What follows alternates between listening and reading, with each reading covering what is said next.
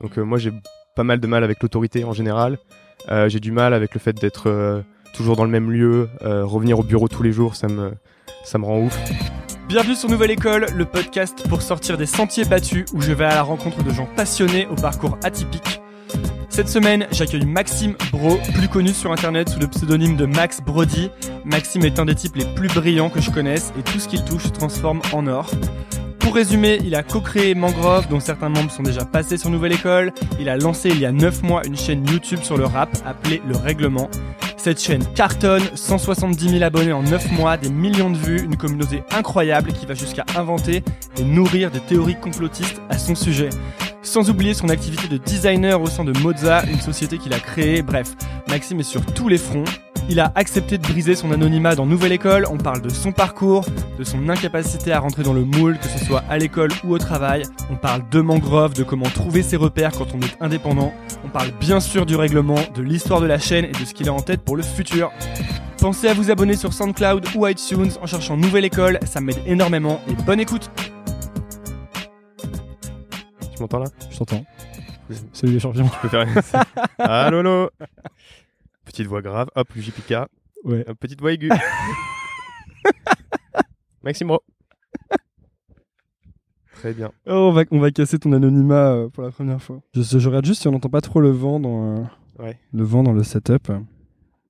Ah ouais, il y a des petits bruits de feuilles, c'est plutôt agréable. C'est hyper relaxant. Je pense que les gens vont aimer cet épisode. Ce sera un, des épisodes relaxants de Nouvelle École. Je pourrais le vendre à Petit Bambou ensuite, tu sais. Ah, petit Bambou, c'est un pote à moi. Ah ouais? Enfin, j'ai bossé avec lui, ouais. Ça marche bien? Je sais pas, mais oui, je pense, parce qu'ils ont fait pas, pas, mal de pubs dans le métro. Et ah, ça pourrait être cool euh, que je l'interviewe en vrai. Hein. À mon avis, bah, je peux te mettre en contact. Ils ont. Euh... Je pense que ça marche bien, ouais. En fait, je crois qu'ils étaient numéro 1 de l'App Store en France à un moment. Bah ouais, parce que tu sais, euh, là, la personne dont je t'ai parlé tout à l'heure utilise Petit Bambou et non Headspace. Moi, j'utilise Headspace parce que c'est en anglais, tu vois. Mais... Ouais. Tu m'entends bien, toi, quand je parle? Ouais, parce que bah, je sais que Non, mais je veux dire, tu m'entends bien parce que moi, face. moi je... mais non, mais tu sais, moi j'ai des retours donc je m'entends à fond. Ah non, non, je t'entends très bien. Ok, cool. Super. Pas de soucis. Tant que tu parles euh, face à moi, c'est bon. Ouais, eh bien, c'est le bon moment pour euh, introduire ce podcast. Je suis donc avec Maxime Bro, et qui est Max Brody, et euh, de nombreux projets dont on va parler. Yes. Salut Maxime. Salut. Donc, au début, je savais pas très bien comment commencer le, le, podcast parce que tu fais, tu fais quand même beaucoup de choses différentes. J'ai fait beaucoup de choses, ouais. Tu as fait beaucoup de choses, notamment un projet YouTube qui s'appelle Le Règlement.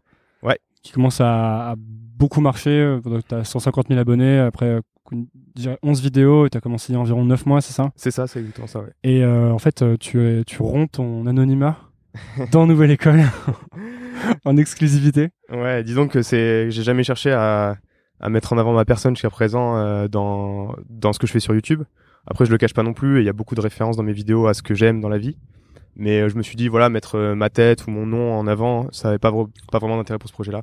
Parce que ça a jamais été ton délire à toi de te mettre en avant ou euh... Disons qu'il y a des trucs où tu es obligé de te mettre en avant, tu vois, quand tu veux quand tu veux bosser, euh, tu, là moi j'ai fait du freelance beaucoup, donc tu es obligé de te faire un nom en, en, ton nom propre pour euh, pour être connu et pour trouver des clients, etc.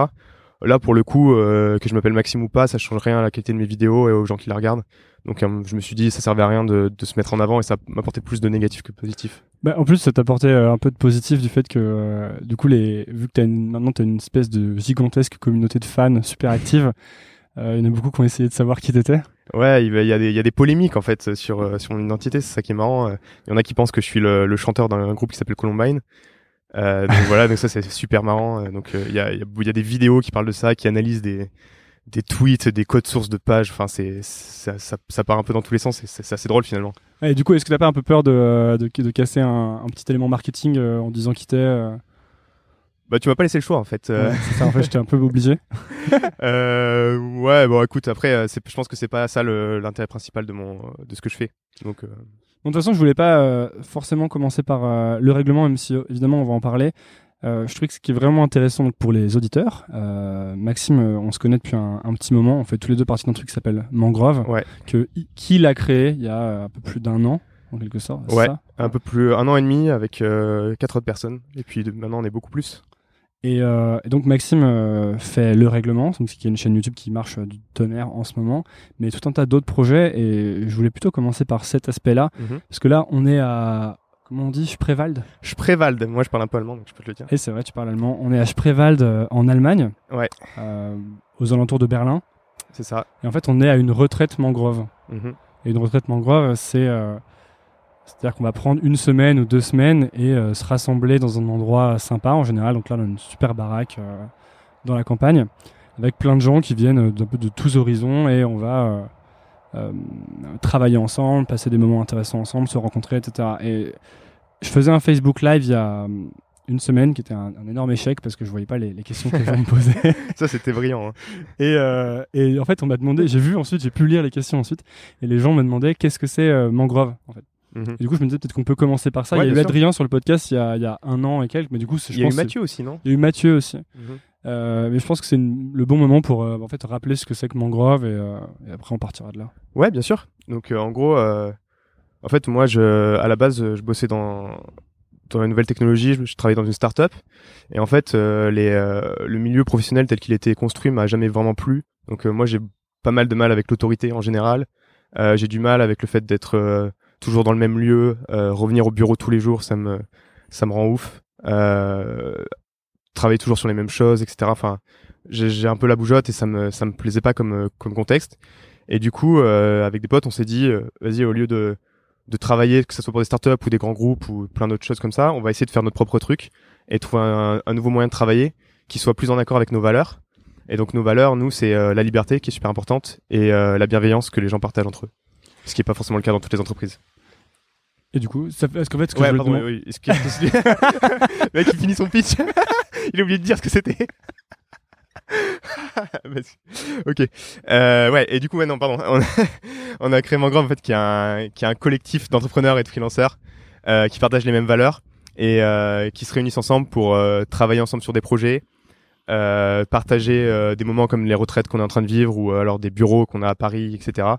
Et en gros, c'est c'est un peu l'union fait la force quoi. Au lieu d'être chacun indépendant à, essayer de travailler pour des clients, etc. On est tous ensemble et on, s'entraide et, euh, et on a on a en gros euh, une sorte d'entreprise sauf qu'on on, elle a une nouvelle forme quoi. Toi, c'est un truc que tu avais depuis, euh, depuis longtemps, cette, bah, cette inadaptation au monde du travail, je dirais, parce que comme, comme on disait au début, là, en, Ouais. en discutant, tu as travaillé dans des boîtes quand même assez cool, comme PayPal ou des, des startups. Ouais ouais.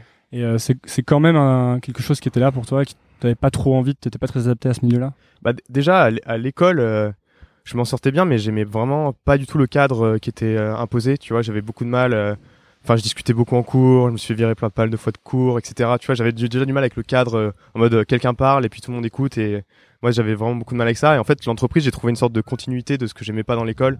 C'est-à-dire, il y a un patron qui dit à des gens de quoi faire et tout le monde est dans le même bureau, se parle pas spécialement, mais euh, ouais, en gros, et du coup, j'ai ressenti ça. Justement, j'étais attiré par les boîtes un peu anglo-saxonnes, tu vois, PayPal, américain. Je me disais, c'est cool, c'est les startups et tout. Mais en vrai, euh, j'étais très déçu, quoi. Enfin, c'était pas. T'étais déçu par le monde des startups? Ouais, j'étais déçu par le monde des startups. Euh, ouais, ouais, grave, grave. Je m'attends. En fait, moi, j'ai toujours été un passionné de technologie, pas spécialement de startups, mais de technologie. Et euh, du coup, dans ma tête, euh, les startups, c'était un peu les boîtes où il y a la technologie, quoi. C'est-à-dire euh, comme euh, Reddit ou les trucs à l'arrache sur Internet où tout le monde fait, où c'est un peu le bordel, mais en même temps, ça crée les trucs les plus magnifiques de l'humanité, quoi. Et en fait, je me suis rendu compte que les, que les startups ou les boîtes en général, c'est quand même beaucoup plus hiérarchique et structuré pour des raisons qui sont valables parfois, mais euh, et du coup, en fait, ça me, ça me correspond beaucoup moins, et euh, surtout au niveau des- de l'état d'esprit dans lequel c'est fait et des valeurs qui sont transmises par ça. Et du coup, Mangrove, c'est un peu une, réponse à ça. Euh, bon, petit disclaimer, hein, je suis dans Mangrove, mais euh, Ouais. comme on est dans Nouvelle École, je pense que l'intérêt, c'est que les gens puissent comprendre ce que c'est. Euh, Mangrove, c'est un peu une, une réponse à ça, c'est-à-dire que comme il y a ce cadre dans lequel, enfin, disons, ce moule dans lequel tu n'arrives pas à rentrer, Ouais, tu t'es créé un peu une voie alternative. c'est ça. Et Mangrove, ça te permet de le faire avec d'autres gens et de pas le faire tout seul, c'est ça? Ouais, c'est ça exactement. En fait, euh, on- j'aurais pu dire, euh, vas-y, bah, je vais partir, je vais devenir freelance, donc c'est-à-dire essayer de travailler pour des clients tout seul et être chez moi euh, en slip et voilà. Mais sauf que c'est pas du tout ça ma, ma vision du, du travail. Moi, ma vision, c'est quelque chose de collectif. Tu vois, c'est c'est une aventure humaine ensemble, etc. C'est juste que j'aimais pas la façon dont c'était fait dans les entreprises traditionnelles et du coup, Mangrove, ouais, c'est la réponse euh, avec une, une nouvelle forme de structure, une nouvelle forme de, de manière de faire travailler les gens ensemble, euh, qui est qui est beaucoup plus euh, libre et bienveillante, mais qui fonctionne aussi. Et du coup, c'est quoi en fait ton, ton mode de vie? Parce que j'en arrive à Ouais. ça. Parce que du coup, c'est ce, cette nouvelle euh, structure, je veux dire, qui te Mhm. permet d'avoir le mode de vie que tu as actuellement, qui fait que tu fais plein de projets, etc. Ouais, c'est ça. En gros, en fait, euh, je répartis mon temps entre plusieurs projets. Donc, euh, les projets euh, principaux, donc c'est la chaîne YouTube dont tu as parlé tout à l'heure, qui s'appelle Le Règlement. Mangrove en tant que tel qui demande du taf pour s'organiser, etc. Et, et moi, je suis designer à la base, donc UX designer pour des startups. Et je fais ça avec une agence que j'ai créée qui s'appelle Mozart. Et du coup, j'avais réparti mon temps entre les trois trucs et et du coup, euh, je suis beaucoup plus libre en termes d'emploi du temps qu'un employé normal, si tu veux. C'est-à-dire que je peux faire du sport euh, si je veux en pleine semaine et, et je peux répartir mon temps entre ces projets-là comme je veux. Du coup, ça veut dire qu'il y a qu'une fraction de ton temps que tu dédies à travailler pour gagner de l'argent, en fait. Ouais, c'est ça. C'est ça. En gros, euh, si tu veux, il y a environ, disons, moyenne deux jours par semaine qui sont rémunérés dans ce que je fais. Et le reste, c'est gérer ces trucs pour avoir ces jours-là rémunérés, faire des choses qui sont non rémunérées. Par exemple, Mangrove, c'est une non-profit, donc c'est une association à but non lucratif, donc qui rapporte pas d'argent. Et, euh, et ma chaîne YouTube, ça rapporte extrêmement peu d'argent, donc c'est pas quelque chose de viable pour l'instant. Et ça, c'est quelque chose, euh, euh parce que c'est vraiment quelque chose dont on n'entend pas trop parler si on commence pas à mettre le nez dedans. Ouais. Le fait que travailler en freelance, ça peut permettre de gagner assez d'argent pour vivre sans travailler toute la journée, tout le temps, tu vois. Ouais, mais c'est peu de gens font ça en fait parce que souvent ceux qui commencent à travailler en freelance, ils se disent ça va me laisser du temps pour faire d'autres projets, mais au final, ils finissent par travailler 5 jours par semaine au moins, voire 7 jours par semaine euh, en freelance parce que euh, en fait, quand tu commences à comme ça commence à bien marcher, on te propose des nouveaux trucs et puis tu les prends et puis et puis tu te retrouves dans un sorte de cercle infernal. Et en fait, le fait d'avoir euh, de s'être fixé dès le départ des limites en mode je, suis là pour développer des projets et le freelance me permet de financer ça même si j'aime j'aime ce que je fais en freelance, c'est c'est qu'une partie de la semaine. Et en fait le fait qu'on soit plusieurs à faire ça ça donne de la force de, de, de se maintenir à, ça. En fait, de créer soi-même sa propre structure, en fait, mmh. qu'on n'a plus d'externe. Donc pour toi, le freelance, c'est pas vraiment un mode de vie, c'est plus un moyen d'avoir le mode de vie que tu veux, en gros. C'est pas, pas une finalité, quoi, pour toi. Non, non, c'est pas une finalité du tout. D'ailleurs, euh, si un jour euh, je peux gagner de l'argent autrement que dans un rapport juste de, de prestataire à client, euh, j'en serais très heureux. si, si mes autres projets me, me, permettent de financer ma vie, je, je, réduirai ce que je fais en freelance, voire je l'arrêterai. Et du coup, si euh, quelque chose qui revient souvent si je fais un peu l'avocat du diable par rapport à, Mangrove, c'est que je pense que la, critique euh, principale que les gens vont faire en entendant ça, mhm. c'est euh, en fait Mangrove c'est un peu une bande de glandeurs, mais est-ce que c'est mais c'est pas vraiment sérieux et c'est pas vraiment pérenne tu vois comme système? Bah sur le côté bande de glandeurs, moi j'ai rarement vu des gens qui créent autant de projets que chez Mangrove quoi. Enfin donc il y a des projets de de partout qui émergent donc que ce soit des chaînes YouTube, nouvelle école pour toi ou, ou plein d'autres projets euh, qui, qui émergent de là. Donc moi je vois rarement autant de choses qui émergent dans d'un écosystème ou enfin d'un groupe de personnes en tout cas. Et, c'est quoi l'autre truc? C'est euh, euh, c'est que c'est quoi? C'est pas pérenne ouais c'est que c'est pas pérenne ou ça, ça peut durer un an mais ça durera pas tu, tu sais par exemple enfin moi je, sais pas si tu reçois le genre de, de pression familiale peut-être je sais pas est-ce que ta famille comprend ce que tu fais quand tu leur expliques déjà? Euh, Ouais, enfin au début non, mais euh, petit à petit, à force de les asséner, en fait, dès qu'il se passe un truc sur Mangrove, je leur envoie des mails pour les pour les informer. Donc ils se tapent toutes les vidéos, tous les trucs, tous les articles qui parlent de Mangrove. Et finalement, ils ont une assez bonne compréhension de ce que je fais maintenant. Et ils me soutiennent grave parce que, euh, par exemple, tu vois, mon père, lui, il a bossé toute sa toute sa vie dans la même entreprise. Donc euh, je peux vachement me servir de son expérience, de avoir été tout le temps, avoir gravi les échelons dans une entreprise, etc. Et moi, et moi, du coup, j'essaie de créer autre chose. Et lui, il trouve ça super, quoi. Ah oui, il te soutient là-dedans. Ouais. Parce qu'il y a donc il y a quand t'as créé Mangrove il y a un an et demi, on va mm. dire. Euh, en fait, t'as quitté ta boîte. J'ai quitté ma boîte, ouais. Parce que ça se passait pas bien. Ouais, ouais, c'est ça. En gros, euh, je me sentais pas à l'aise, bah pour les raisons que je t'ai dit tout à l'heure. Tu vois, j'aimais pas le cadre qui était posé. Après, il euh, y, avait plein d'autres raisons qui étaient genre, j'étais en désaccord avec euh, les, les, choix qui étaient faits dans cette boîte-là. Donc, en gros, je me disais, ça sert à rien euh, de continuer à forcer juste parce que pour avoir un travail quoi. Donc euh, je me suis dit je vais essayer de faire autre chose. Puis si ça marche pas, je, je retrouverai mm. un job euh, classique. Enfin j'essaierai.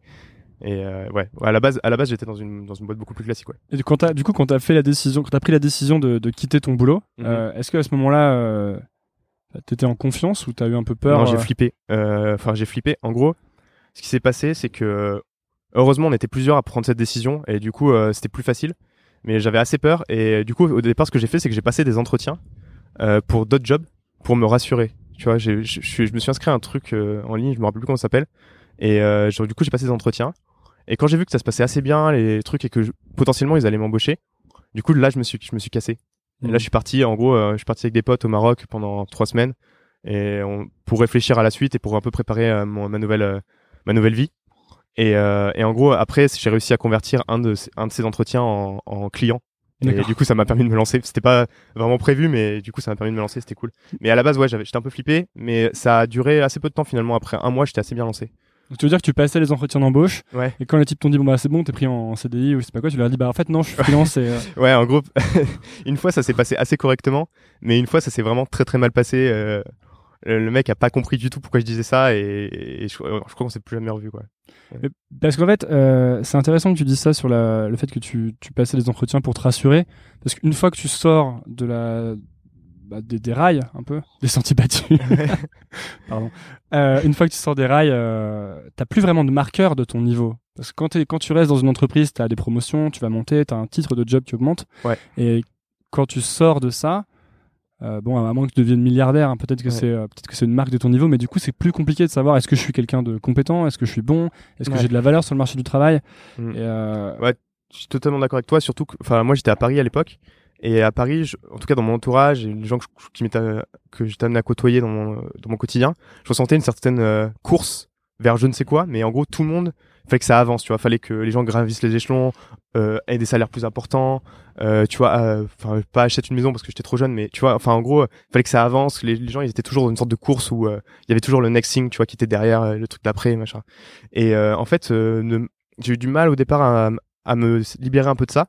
Et en fait, le fait de vous, notamment le fait de pas mal voyager, de découvrir d'autres types de personnes et de, des gens qui vivent pas forcément dans, dans cette grande ville-là. Enfin, moi, j'ai pas toujours vécu là-bas, mais enfin, je commençais à être vachement imprégné du truc. Ça m'a beaucoup décomplexé vis-à-vis de ça. Donc maintenant, je suis plus trop là-dedans. Mais euh, au départ, j'avais l'impression de, si je sortais de, des rails et d'une entreprise normale, j'allais juste perdre mon temps, voire euh, décrépir dans la société, quoi. Ouais. Et donc maintenant, si tu croises quelqu'un qui te dit, par exemple, euh, je sais que moi c'est quelque chose qui m'affecte toujours, tu vois. Ouais. Si je vais, euh, je sais pas, je vais à un événement et je parle à quelqu'un et je fais ah salut, euh, tu fais quoi dans la vie, la fameuse question, et que la personne me dit bah alors moi, de monter une boîte, on a levé 100 millions, euh, tu vois, on va s'implanter partout dans le monde, etc. Je- moi, je suis assez sensible à ça et je vais généralement me dire merde, qu'est-ce que je fais Il faut absolument que j'aille plus vite dans ma vie, etc. Tu vois, je trouve que c'est dur. J'ai du mal à, à complètement déconnecter de cette. euh, Après, ça, moi, j'aime bien euh, voir les gens qui réussissent des projets autour de moi. Tu vois, ça, ça motive. Enfin, c'est peu importe le projet, tu vois, que ce Mm. soit une entreprise, euh, un truc artistique ou euh, un truc humanitaire. Dès que les gens réussissent, moi, ça me fait plaisir et, et ça me donne envie de réussir aussi. Ça me prouve que c'est possible. Euh, Du coup, quels sont tes marqueurs à toi, du coup, maintenant, de réussite? Bah, pff, Puisque ça peut pas, puisque c'est pas la promotion et que c'est pas le salaire, ça pourrait Ouais. être l'argent que tu gagnes, mais c'est pas Euh, trop ton but. en vrai, j'allais dire un truc tout pourri, genre le bonheur, mais en fait, je pense qu'il y a un vrai truc, c'est genre euh, l'alignement entre euh, ce que t'es et ce que tu fais, euh, qui est, ça a l'air un peu philo, mais en gros, tu vois assez vite quand tu parles à quelqu'un si ce qu'il est en train de faire, c'est-à-dire ce qu'il, ce qu'il fait pendant 90% de son temps, c'est étroitement lié à ce qu'il a envie d'être et ce qu'il, ce qu'il veut être ou pas. Et en gros, ceux qui arrivent à être le plus proche de ça, je trouve, ils sont, c'est peut-être ceux qui sont le plus heureux. Tu t'es déjà senti désaligné, toi? Ouais, clairement, clairement. Bah, quand, quand j'étais, moi, j'étais passionné par, comme je te dis tout à l'heure, par la technologie, par les produits tech, et je bossais pour une startup qui faisait, qui faisait une application, etc. Donc c'était parfait, tu vois, sur le papier. Mais quand je me suis senti que l'application, elle allait pas vers un truc qui me plaisait, euh, là, je me suis dit, mais en fait, euh, je suis allé là pour être parfaitement aligné, mais je suis totalement désaligné. Genre, je serais plus aligné si je faisais un truc qui n'a rien à voir. Genre, je servais, je servais, je servais à manger euh, dans un restaurant, peut-être que je serais plus aligné parce que j'aimerais bien la bouffe, quoi. Hmm. Ouais, c'est un truc que moi j'ai beaucoup ressenti aussi, euh, Ouais. l'impression de plus trop savoir pourquoi euh, je fais les choses. Et du coup, ouais, je suis du genre à me poser souvent ce genre de questions, genre, euh, est-ce que vraiment j'ai envie de faire ça et tout? Et du coup, bon, ça, ça peut mener à beaucoup d'instabilité aussi, en mode, euh, les projets euh, dégagent assez rapidement s'ils me plaisent pas. Mais ça m'a permis aussi de mieux me, me connaître, je pense. Tu crois souvent des gens qui te paraissent complètement désalignés?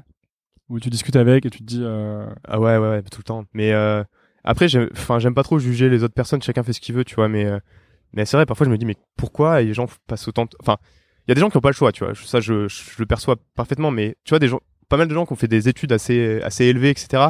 Et qui font un taf euh, qui, qui, qui est, je sais pas, qui, qui a pas l'air euh, épanouissant, qui a pas l'air intelligent, etc. Je, je comprends pas pourquoi ils font ça alors qu'ils ont d'autres choix. Est-ce que la, la- une autre question, il y avait la question donc de mon niveau euh, dans le monde du travail. Ouais. Est-ce qu'il y a la question de la carrière euh, C'est quelque chose que- auquel auquel tu penses, tu sais, parce que du coup, tout, le- quand tu es dans les, disons encore Mhm. une fois, dans les rails, même si c'est un peu euh, grossier comme euh, terme, Ouais. euh, il y a cette notion de carrière, de progression sur le très long terme, tu vois. Mhm. Là, tu te lances vraiment dans une carrière. Ouais. Toi, tu es plus dans un mode de vie là où tu as plein de carrières, tu vois, ou Ouais. pas de carrière. Ouais, pas trop de carrière. Et est-ce que c'est une question que tu te poses, genre qu'est-ce que je, est-ce que je fais un truc concret dans ma vie ou, euh, ou est-ce que c'est pas du tout une question que tu te poses? En vrai, je, suis. Avant, j'étais un peu dans ce. Quand j'étais plus jeune, j'étais vachement dans un truc. Ok, il faut que je fasse une carrière, c'est-à-dire, je commence chez PayPal et puis un jour, euh, je finirai euh, patron de YouTube, tu vois. C'était un peu ça mon concept. Maintenant, j'ai plus du tout ça. Et notamment, et du coup, quand t'as plus ça, ça, te- ça te libère un peu de, ouais, mais si pendant un an je fais rien, euh, sur mon CV il va y avoir un trou et du coup que vont penser les gens de ma carrière. Euh, du coup, j'ai plus trop ça. Mais c'est vrai que parfois j'ai un peu, au fond, je me dis vers où je vais quoi. Enfin, en gros, euh, dans, parfois j'ai du mal à me dire dans 20 ans je serai quoi? Est-ce que j'aurais vraiment construit un truc euh, cool dans 20 ans quoi, ou dans 10 ans? ou- Ça, ça parfois ça me, c'est un petit, un petit fond qui me fait flipper parfois, ouais. Ouais. Mm. Moi aussi, c'est. non mais je me dis voilà je- ce que je fais j'adore en ce moment et jusqu'à présent euh, suivre des trucs qui me plaisent ça m'a plutôt euh, servi enfin je l'ai pas toujours fait dans ma vie mais quand je l'ai fait ça m'a plutôt servi voire beaucoup servi mais euh, je sais pas jusqu'à quel point ça peut marcher genre au moment où il va falloir euh, acheter une maison je sais pas où et que j'aurais pas économisé assez d'argent peut-être que je me dirais ah merde en fait j'aurais peut-être dû je sais pas Moi, c'est un truc qu'on m'a beaucoup dit. euh, pense à ta carrière ou euh, tu vois comme s'il fallait stratégiser ta vie Ouais. à long terme. Mais je sais pas si c'est une stratégie viable de penser les choses de façon très long terme parce que comme on est à une époque où, bah, par exemple, nous, les, les, les- toi, par exemple, le job que tu fais en freelance ou en agence, Mhm. euh, c'est un job qui n'existait pas il y a 10 ans, quoi. non ouais Donc, euh, et même euh, ce que tu fais sur YouTube avec le règlement, tu pouvais pas le faire il y a 10 ans non plus. En fait, enfin, non, non non non non ouais c'est sûr Donc, Quoi, j'étais même pas capable de le faire donc en fait, si tu, tu vois, si tu dis, euh, bah, je vais faire ça pendant 40 ans, il y a quand même de fortes chances que ton boulot soit disparaisse, ouais soit évolue. Et je sais, Et moi, j'ai une idée là-dessus, c'est que, en fait, euh, jusqu'à présent, enfin, quand tu fais, quand t'es plus jeune, ce, raisonnement marche vraiment. C'est-à-dire, en gros, si tu fais plus d'études, généralement, ça, ça peut t'amener plus loin dans la vie parce que euh, t'as beaucoup plus de bagages, tu rencontres beaucoup plus de gens pendant tes études, etc. Donc, en gros, si tu pousses ça, ça marche. Par contre, après, dans la vie, je vois beaucoup de gens qui font, ouais, je vais faire trois ans de ce truc que je déteste pour peut-être dans trois ans, je ferai un truc que j'aime bien. Sauf que ça, par contre, j'ai remarqué, hein, après j'ai une petite expérience, je suis encore, je suis encore jeune, mais que ça marche pas des masses parce que au bout de trois ans à faire le truc que t'aimes pas, finalement, tu sais plus faire que le truc que t'aimes pas et du coup le truc que t'aimes bien, t'as oublié, soit t'as oublié, soit tu sais pas le faire, soit ça, ça existe même plus le truc que t'aimes bien. Enfin, tu vois, en gros, c'est trop, ça marche pas, j'ai l'impression dans la vie ça. Ouais, puis comme t'as pas exploré les choses qui t'intéressaient, t'en es finalement t'en es au même point de, de connaissance de, de toi-même, si je Ouais. veux dire, et euh, t'as pas progressé à ce niveau-là. Ouais. Euh, je voulais dire un truc vraiment intéressant, mais.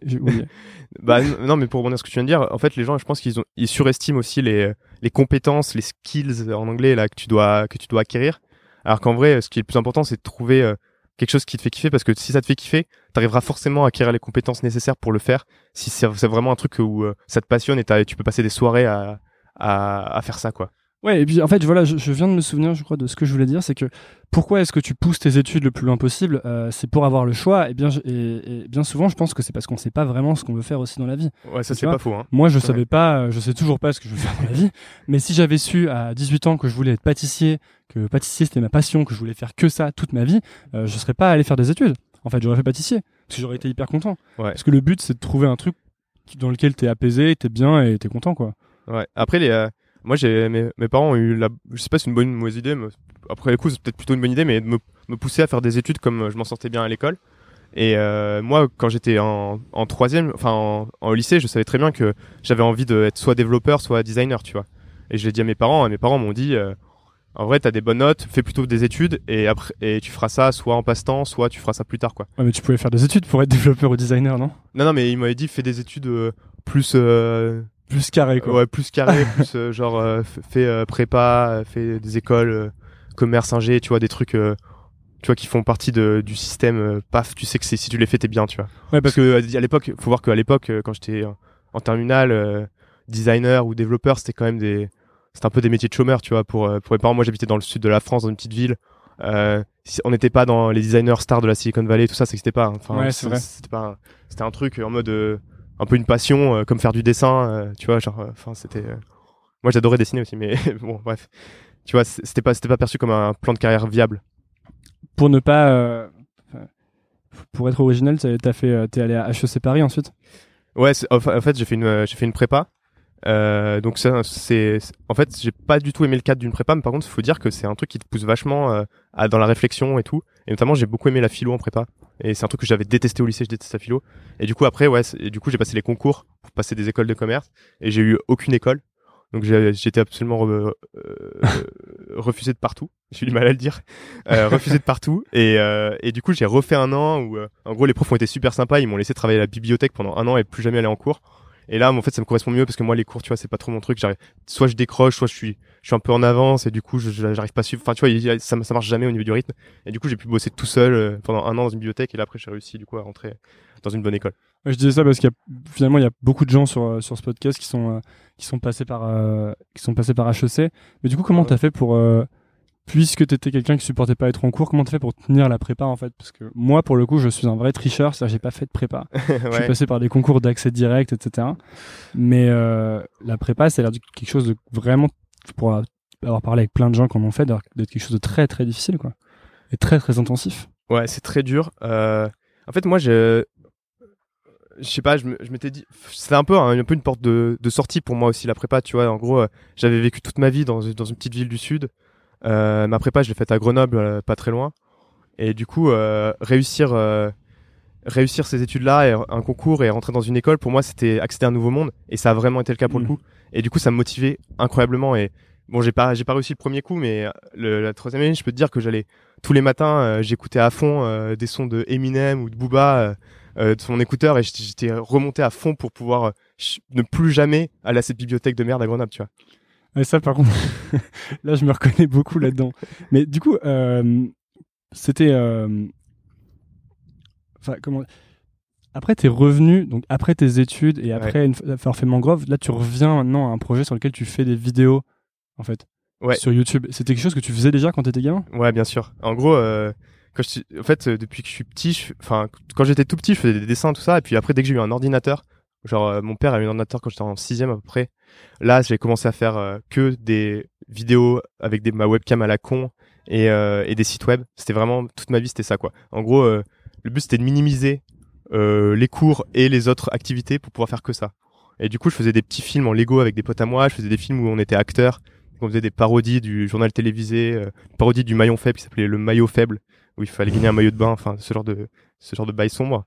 Et, et voilà, et en gros, c'est un truc qui m'a toujours plu et que en fait, j'ai dû arrêter justement quand je faisais une prépa où c'était super intense et puis que j'ai repris après en école via des associations étudiantes et puis euh, maintenant que ensuite que j'ai re-arrêté quand je suis entré dans le monde du travail et que j'avais pas le temps parce que je bossais dans une start-up et le soir quand tu sors de du taf t'es juste éclaté et t'as juste envie de soit de boire des bières soit de te coucher et, euh, et que j'ai enfin pu reprendre grâce au nouveau mode de vie que j'ai développé euh, via Mangrove. En fait, c'est un fil conducteur qui a toujours été là. Le côté, euh, quand tu étais petit, tu faisais des dessins, ensuite, dès que tu grandi, tu faisais des vidéos, et ensuite, tu toujours resté, quoi.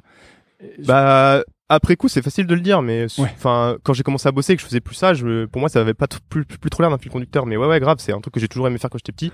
Et je me suis jamais dit, putain, quand je serai grand, je ferai encore ça, tu vois. Quand tu t'offriras un ordi à tes, à tes gosses, le plus tôt possible. Parce que moi, tu sais que j'ai. Ils ont euh, un méga iPhone.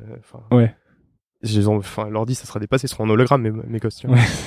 Parce que moi, tu sais que j'ai eu un ordi hyper tard et, mes parents voulaient pas vraiment m'enfiler parce que euh, je pensais que j'allais passer ma vie euh, sur internet. Et en fait je pense que ça aurait été une très bonne chose que je passe plus de ma vie sur internet.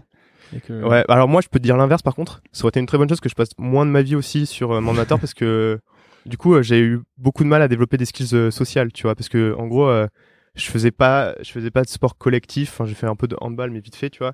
Je faisais pas trop d'activités en dehors et, et finalement je sortais pas pas beaucoup quand j'étais petit et du coup, je passais vraiment beaucoup, beaucoup, beaucoup de temps, mes soirées, euh, mes week-ends, mes vacances devant mon ordinateur.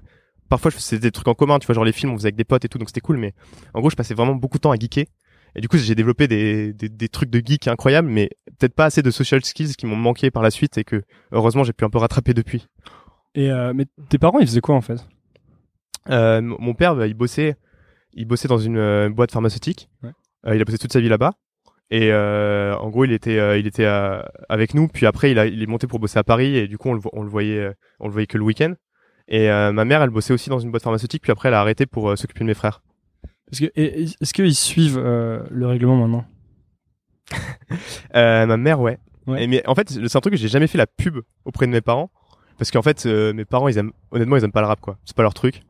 Et euh, du coup, j'en ai, j'ai pas, j'ai pas, parce que c'est ma chaîne est sur le rap. Je sais pas si on l'a dit euh, jusqu'à présent. Je crois qu'on l'a dit. Euh, et en gros, euh, ma mère, ce truc, c'est qu'elle me suit sur Twitter et du coup, elle a découvert ça et elle m'a envoyé un message trop mignon il y a la semaine dernière pour me dire que qu'elle me soutenait et qu'elle trouvait que j'avais une super culture rap. Et ça, ah, j'étais à la fois, je trouvais ça trop marrant et à la fois, ça me fait extrêmement plaisir. Parce que, en fait, je, je demande ça parce que j'ai l'impression que moi en ce moment je suis en train de reconnecter avec des trucs que je faisais quand j'étais gamin tu vois ah ouais et je rencontre beaucoup de gens qui euh, enfin c'est comme si le monde j'ai l'impression maintenant que le monde du business ou des les études à HEC et que le, business en Suisse c'était presque comme une anomalie en fait dans mon parcours et que maintenant je suis en train de revenir vers les trucs que je faisais quand j'étais gosse, tu vois. Ouais. Et euh, enfin, je sais qu'on en a, en a déjà parlé tous les deux, mais je sais pas si t'as ce sentiment-là toi aussi. En Euh, fait, j'en arrive à une autre question, ouais, c'est est-ce c'est est-ce que tout le monde euh, doit retrouver une sorte de connexion avec ce qu'ils faisaient quand ils étaient enfants, tu vois Ouais, bah un, un truc que déjà je peux dire sur ça, c'est que certes, je fais la même chose que quand j'étais gamin, mais je la fais différemment parce que je suis passé par d'autres phases, tu vois. C'est Ouais. comme, euh, tu sais, quand tu fais un échange à l'étranger, tu reviens en France, et ben t'as plus le même regard sur les choses parce que t'as découvert d'autres personnes et d'autres trucs. Et ben c'est un peu ça maintenant, tu vois. Genre, je fais la même chose peut-être que quand j'étais gamin, mais maintenant j'ai tellement plus de, j'ai tellement appris plein de choses différentes que ça m'aide en fait à le faire d'une chose d'une façon différente. Mais euh, euh, j'aurais du mal à faire une généralité là-dessus parce que mais c'est vrai que je, par exemple je sais pas je vois des potes qui aimaient bien écrire quand ils étaient plus jeunes et là ils maintenant qu'ils ils, ils pensent que à réécrire euh, tu vois des, des, des- des petits romans des petites nouvelles des petits trucs euh. c'est vrai qu'il y a il y a un peu ce côté là ouais je, je sais pas Ouais, mais le problème, c'est que tu peux pas, euh, comme tu disais tout à l'heure, quand un, souvent quand t'as un boulot, euh, bah, tu vas, tu passes toute la journée là-bas et quand Ouais. tu sors, t'es éclaté, quoi. Et tu peux pas. en fait le ouais c'est même pas une problème de un problème de temps enfin c'est un problème de temps mais surtout un problème d'énergie en fait toute ton énergie vitale elle passe dans un dans un truc qui est pas forcément euh, qui est pas forcément celui que tu ferais si jamais t'avais pas de contraintes extérieures Ouais, disons que t'as pas, de toute façon, t'as pas assez de temps de cerveau, quoi. ouais c'est ça C'est une Temps de question cerveau, de temps de cerveau. ouais. comme disait que- euh, Patrick Lelay là le mec de TF1 C'est que même, tu peux avoir une journée, euh, enfin, tu peux avoir une journée de 8 heures, mais si tu, les, les- les trucs créatifs, finalement, prennent beaucoup de temps de cerveau. Et ça doit être pareil pour toi quand tu fais une vidéo ou. euh, ah ouais non mais c'est c'est incroyable hein, le, le, tu, le- tu peux pas faire euh, ouais. 8 heures de job et ensuite 4 heures de, règlement le soir. Parce non, que... non, c'est impossible. Et même moi, entre mes projets, parfois j'ai du mal, tu vois, parce que, tu vois, genre, euh, le règlement, c'est un projet très créatif. Donc, euh, en gros, ça, ça a besoin de, je- ça me prend beaucoup, beaucoup de temps à juste à me mettre dans le mood. euh, Vas-y, maintenant, j'écris, je crée des choses et tout. Alors que parfois, genre, j'ai du taf beaucoup plus, euh, tu vois, genre, je dois enchaîner des, des trucs de design et là, c'est pas du tout le même mood. Et du coup, passer de l'un à l'autre, parfois, c'est extrêmement difficile. Mais qu'est-ce qui t'a fait. euh, Qu'est-ce qui t'a fait. Venons-en au règlement, en fait. Ouais. Qu'est-ce qui t'a fait lancer le règlement? Parce que finalement, est-ce que le, le rap. T'écoutes du rap depuis quoi 10 ans, ça? Bah, en fait, depuis que je suis petit, j'écoute du rap surtout requin, mais c'est depuis euh, 2010-2011 qu'il y a une nouvelle vague de rap français dont je suis devenu vraiment passionné, ouais. Tout ce qui était euh, l'entourage, etc. Ouais, Hugo TSR, euh, ouais, Jazzy Baz, euh, les 1995 à l'époque, euh, ces, genre, ces mecs-là, ouais. Du coup, c'est une idée qui te trottait dans la tête depuis euh, longtemps de faire une chaîne YouTube qui parlerait de rap ou... Pas du tout. Alors, euh, faut savoir que YouTube, c'est un truc dont je suis, je suis depuis le début. C'est-à-dire que tout à l'heure, je te parlais de mes vidéos en Lego. C'est vrai que la première vidéo que j'ai postée sur YouTube, c'était une vidéo en Lego en 2006 euh, à l'ouverture de YouTube. Elle elle a une fait- vidéo qui faisait quoi? Elle a fait 200 000 vues. Parce qu'à l'époque, je pense, si tu tapais Star Wars euh, sur euh, sur YouTube, il y avait ma vidéo parce qu'il y avait tellement peu de vidéos qu'il devait y avoir 5 vidéos sur Star Wars dont la mienne. Et euh, donc c'est un truc en gros que un média que j'aime beaucoup, mais en fait j'ai jamais pensé à créer une chaîne YouTube de rap avant. Mais je me suis dit que en fait j'ai remarqué que dans mon entourage j'étais vraiment un gros ponceur de rap et beaucoup plus que les autres personnes. Et en fait je me suis dit ça serait pas mal de faire un peu un pont entre genre expliquer aux gens qui aiment pas le rap pourquoi moi j'aime le rap et du coup je j'ai pas mal réfléchi à ça et à la base je voulais écrire des articles pour expliquer genre pourquoi les punchlines c'est marrant euh, pour, pourquoi euh, pourquoi c'est bien écrit ou pas tu vois ce genre de ce genre de truc. Mais je sais pas je me suis jamais chauffé pour le faire. Puis un jour euh, j'ai découvert Django sur YouTube un rappeur. Et je me suis dit putain mais c'est incroyable. Et je voulais absolument en parler. Je sais pas il y avait j'étais à, Valence là chez moi dans le sud. Et personne à qui en parler. Je me suis dit vas-y je me chauffe je fais une vidéo. Et euh, c'était pas la que je faisais une vidéo de ma vie donc ça allait mais mais c'était un peu sorti de nulle part quoi et je me suis dit si je fais 2000 vues je fais une j'en ferai une autre et puis euh, ça a grave marché cette vidéo donc euh, Ça fait combien de, ça fait combien de vues? Ah, je crois qu'elle a fait 700 800 000 vues ouais. Ouais, c'était un peu plus. que- Ouais, non elle l'a pas fait immédiatement mais ouais je crois qu'on maintenant on, on en est à, à ça donc enfin ça a marché beaucoup plus que prévu et puis de- du coup je me suis dit en fait euh, je suis peut-être pas le seul à, à avoir cette vision du rap et à, à aimer ça comme ça donc euh, on va continuer à en parler Donc ça- a eu un succès énorme en fait dès le début. ouais dès le départ ouais. tu l'aurais continué avec un succès beaucoup moins élevé quoi. Ouais, grave, j'avais dit 2000 vues, je, co- je continue. C'est-à-dire 2000 vues, ça veut dire quand même qu'il y a des gens qui, s- qui, qui vont regarder ce que tu fais. Si c'est pour en parler à personne, autant que je, je- que j'en parle à personne ou que Ouais. j'en parle à mes amis, tu vois. Mais euh, si, si j'avais une petite audience de gens que ça intéresse que j'en parle, j'allais continuer et, et ça été le cas. Ouais. Et tu t'es dit quoi au début? C'est juste tu voulais juste faire une vidéo et voir comment ça allait? T'avais aucun. euh, En, en vrai, entre le moment où je me suis dit, ouais, Django c'est ouf, et le moment où la vidéo est sortie, je pense qu'il y a eu deux jours. Euh, je me suis dit, genre, j'ai découvert vendredi. Euh, vendredi après-midi, je suis allé acheter un micro. Samedi, euh, j'ai écrit, j'ai enregistré avec à l'arrache. Enfin, si tu regardes cette vidéo, euh, on, on- on sent que le mec pas à l'aise du tout quand il parle. C'est la première fois que je parlais devant un micro. Là, c'est peut-être la, c'est la deuxième fois que, que je teste un, un autre setup de micro depuis mon micro là. et euh, et après, genre le dimanche, j'ai fait le montage, je crois, et c'est sorti le lundi, je crois. Et c'était stressant pour toi de sortir cette vidéo ou pas? Non, parce que j'étais personne. Enfin, je me suis dit au pire, ça tombera dans l'oubli comme tout, parce qu'en fait, c'est pas la première fois que je fais des vidéos et que ça et que ça marche pas, tu vois. en gros, des vidéos comme ça, j'en ai fait plein et qui ont jamais marché, donc. euh. Bah, parce que ça, c'est un truc qui. euh, J'ai l'impression que beaucoup de gens ont du mal à, à se lancer, à faire le premier truc parce qu'ils ont vachement peur de ce qu'on va en penser. Ouais. Alors qu'en fait, quand tu commences à sortir de trucs, tu te rends compte que la plupart du temps, les gens les voient pas ou. Ouais, ils en s'en foutent en fait, euh, tout Ouais, c'est simplement quoi. Et euh, surtout, euh, en fait, ce qui se passe, c'est que les gens ils parlent beaucoup. Enfin, il y a un, un autre bail que je sens, tu vois, c'est que ce qu'ils font dans la vie, ça leur correspond pas forcément, mais ils parlent beaucoup d'un autre projet qui, les, qui leur plairait beaucoup. Mais ils en parlent pendant un an, deux ans, et tu leur dis, eh, en fait, tu lances quand euh, ce journal là qui veut parler de ta, de ton quartier? Ah ben dans un an. euh, le pote, le pote qui va se reconnaître va, va me tuer. mais, euh, mais tu vois, en gros, euh, je- en gros, ils, se mettent des, des deadlines super loin parce que, ils- tu vois, ils pensent que ils, ils vont, ils vont tellement engager de leur personne que si ça rate, c'est, horrible et tout. Alors que moi, vraiment, j'ai des trucs, des vidéos que j'ai lancées qui ont pas marché. Il y en a eu beaucoup, beaucoup. hein. Est-ce que ça aidait que ce soit le règlement et pas Maxime Bro? Parce que ça, peut Bah, être une, ça peut être une, ça pourrait être aussi une, Ouais. tactique pour quelqu'un qui a peur de se lancer. hein. En, en vrai, à la base, le premier épisode, je voulais montrer euh, ma tête à la fin et dire euh, salut, merci d'avoir regardé cet épisode. C'est juste que j'ai eu la flemme de me filmer et que pff, voilà, j'étais pas spécialement à l'aise pour le faire et du coup, je l'ai pas fait. Mais en vrai, non, il y avait pas ça. Et d'ailleurs, j'ai fait des vidéos où je me montrais euh, euh, face caméra avant et j'étais pas spécialement à l'aise parce que je suis pas très bon acteur. Hmm. Mais euh, c'est- pas grave. En fait, je me dis tout le monde s'en fout. En fait, Et du coup, euh, ça prend quelle place dans ta vie maintenant le, le règlement? Dans ta, Voilà, dans ta voilà. semaine, par exemple? la majeure partie du temps. Euh, disons que quand je bosse sur un, un épisode du règlement, ça me prend bien une semaine, une semaine et demie de taf euh, tous les jours avec des journées de montage de 9h à 2-3h du matin, des trucs comme ça, tu vois. Et du coup, euh, disons que ça prend deux tiers de ma vie. Ouais, tu taffes plus maintenant que quand tu t'as fait en entreprise. Ouais, mais faut, faut voir que quand quand je taffais en entreprise ou même quand je bossais en cours, euh, je passais mes week-ends à faire des vidéos ou des trucs comme ça quand même. Enfin, j'essayais. Donc en fait, ça change rien. Limite, euh, limite, ça me permet d'avoir plus de temps pour me faire. Ok, là on est on est dimanche. Je fais ni des vidéos ni du taf euh, pour avoir de l'argent ni rien. Je vais juste chiller, me poser à un parc avec des potes, tranquille, tu vois. Ce que j'avais du mal à faire avant parce que comme j'ai manqué de temps, il fallait absolument que je rentabilise mon dimanche pour euh, essayer de faire une vidéo ou essayer de coder un petit site parce que ça me fait marrer, etc. Et du coup, euh, ça peut être ma vie sociale qui pouvait en pâtir aussi, tu vois. Donc, C'est le fait de moins bosser qui te permet de prendre plus de temps pour toi, c'est ça? Bah disons que, non, plutôt de bosser sur des trucs qui sont déjà tellement passionnants que je j'ai pas le besoin de remplir ce truc-là le week-end Ouais. aussi, tu vois. Et du coup, ça te prend combien de temps maintenant de... C'est quoi ton processus euh, créatif en quelque sorte? Bah en C'est gros, quoi euh, les étapes euh, de l'idée à la vidéo en gros l'idée ça c'est c'est l'étape qui peut être la plus longue. Parfois je mûris des vidéos pendant un mois, de, par exemple celle sur Columbine sur euh, une chanson qui s'appelle Les Prélis. J'ai pas- j'ai réfléchi pendant je pense un mois et demi à comment je pouvais aborder ça avant de me lancer. Puis après une fois que je me suis lancé, euh, je passe une journée à écrire à peu près, une journée à enregistrer et, et ouais 4 4 5 jours euh, plein à, à monter. Et ça, c'est- c'est, euh, tu commences de plus en plus à, à avoir un process. Je crois qu'on en avait discuté une fois et que tu me disais que c'était mieux pour toi d'avoir euh, beaucoup de jours à la suite sur lesquels tu bossais là-dessus. Ouais. Et pas, parce que comme tu as un mode de vie où Ouais, tu as ouais. du boulot en freelance ou en agence, Exact. mangrove et le règlement, euh, tu peux vite te retrouver avec un, un emploi du temps assez haché, je sais pas comment on dit, Haché, je crois. Haché, ouais. hein.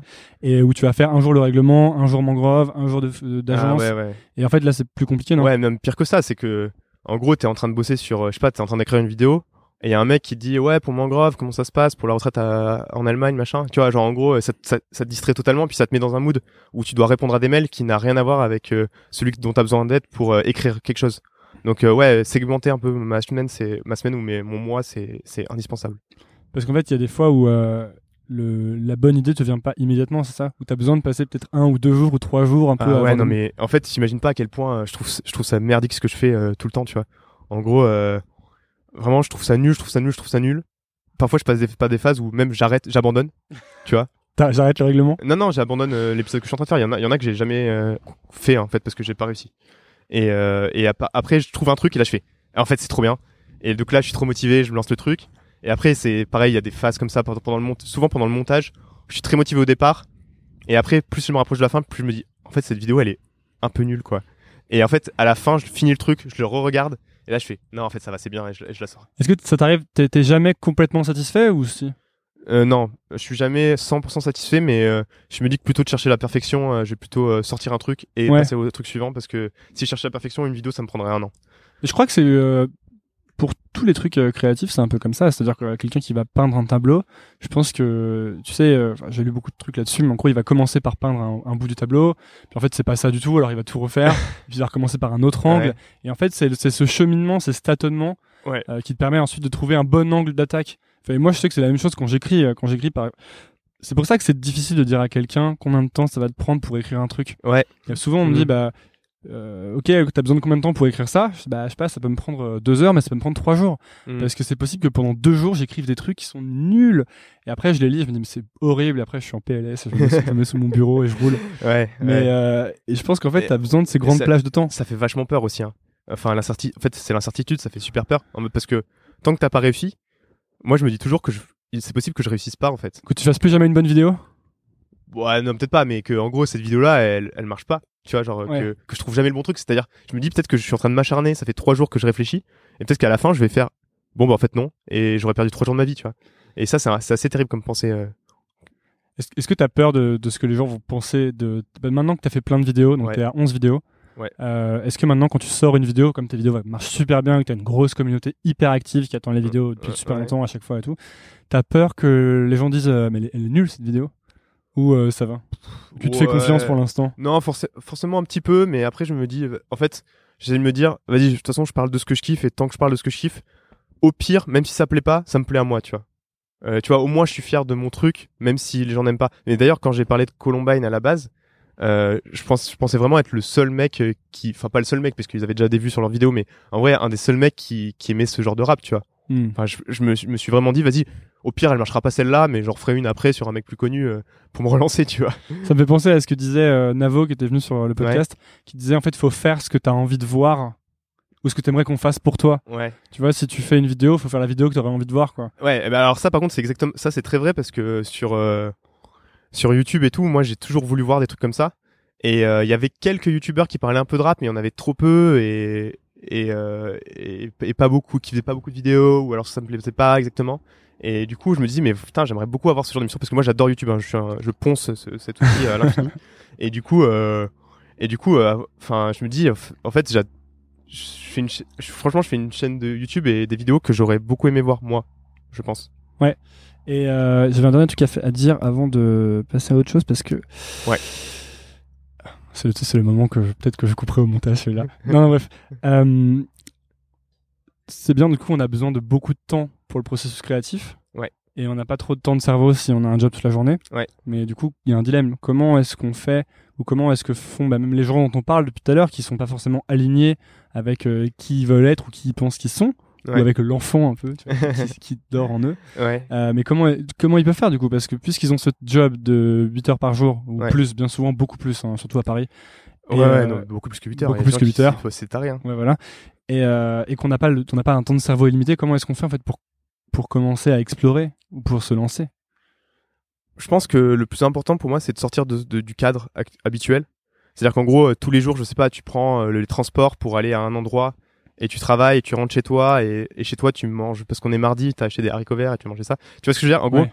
en fait, juste sortir de ça. Moi, à la base, quand j'ai quand j'ai lancé mon truc, euh, je suis démissionné de ma boîte. On est parti au Maroc, euh, euh, tu vois, trois semaines euh, dans, dans un petit truc et tout. Et on- en fait, ça, ça ressemblait à rien de mon quotidien habituel. Et c'est là que j'ai pu un peu me dire, ok, j'aime faire quoi dans la vie en fait déjà, euh, qu'est-ce qui est important pour moi, etc. En fait, tant que tu sors pas de ton cadre, je pense que c'est super difficile. Et ça, c'est possible de le faire par exemple en vacances, tu vois. Enfin, tu vois, pas en vacances en mode ou en euh, week-end ou partir ou en euh, week-end, ouais, ou, ou, ou un jour euh, férié, je sais pas. Mais tu vois, tu pars à un endroit où tu vas, où t'es jamais allé, pas en vacances en mode euh, je vais à la plage et je joue au, au foot, tu vois, mais juste un endroit où, où t'es jamais allé et limite même tout seul ou avec, ou avec, euh, pas forcément avec tes meilleurs amis, les gens qui sont toujours autour de toi, mais avec un peu de trucs un peu différents. Et euh, soit d'autres gens, soit juste tout seul. Et là, tu peux vraiment te poser et te dire, ok, vas-y, je suis seul face à moi-même, euh, qu'est-ce que j'aime dans la vie, tu réfléchir. Et- attends et comment tu fais pour faire ça toi? Parce que t'as des techniques d'in- d'introspection euh, particulières ou t'écris des trucs ou... Ouais, euh, bon, je suis pas le, le, le gourou euh, numéro un, mais euh, moi je médite souvent, un peu. J'utilise une application, genre c'est 10 minutes et ça me permet un peu de, tu vois, de s'écouter un peu. Je sais pas, ça, ça fait un peu. quand tu fais ça t'as le sentiment de, de capter un peu plus où t'en es? Bah, disons que après, ça me met dans, ça me met dans un procédé d'esprit où après j'ai moins de mal à me concentrer sur moi-même, ouais. d'accord Genre, en fait, ça me, ça me calme un peu. Parce que souvent, j'ai- j'ai- en fait, j'arrive, euh, je suis très distrait, moi.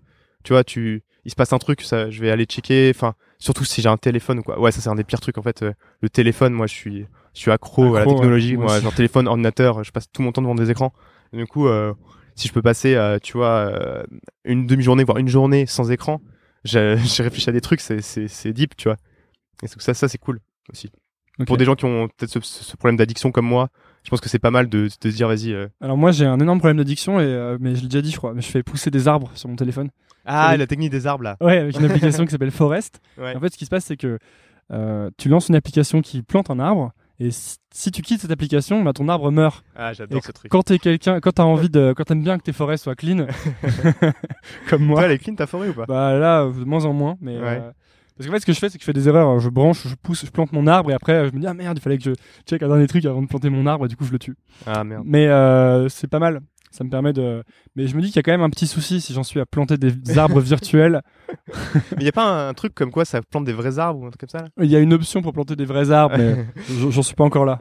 Et, euh, et non, et sinon pour revenir à ta question, il y a un autre truc qui est vraiment utile et que je fais beaucoup, c'est écrire. En fait, ça me permet de, enfin, je fais beaucoup, je fais pas beaucoup, mais de temps en temps. En gros, j'écris euh, genre mes questionnements intérieurs sur du papier, enfin sur du, sur du Sur de l'ordi. sur du ordinateur. sur du papier. je je sais pas pourquoi j'ai sorti cette phrase. J'ai sorti une expression. Euh... en gros, j'écris, euh, tu vois, ce qui me passe par la tête, et ça me permet de d'être plus clair avec moi parce qu'après je relis et ça me semble assez simple. En fait, c'est comme si quelqu'un me disait, ouais, je sais pas si je dois faire ça ou ça, et quand il me le dit, ça me semble tellement évident. Je lui dis, bah c'est évident, c'est ça.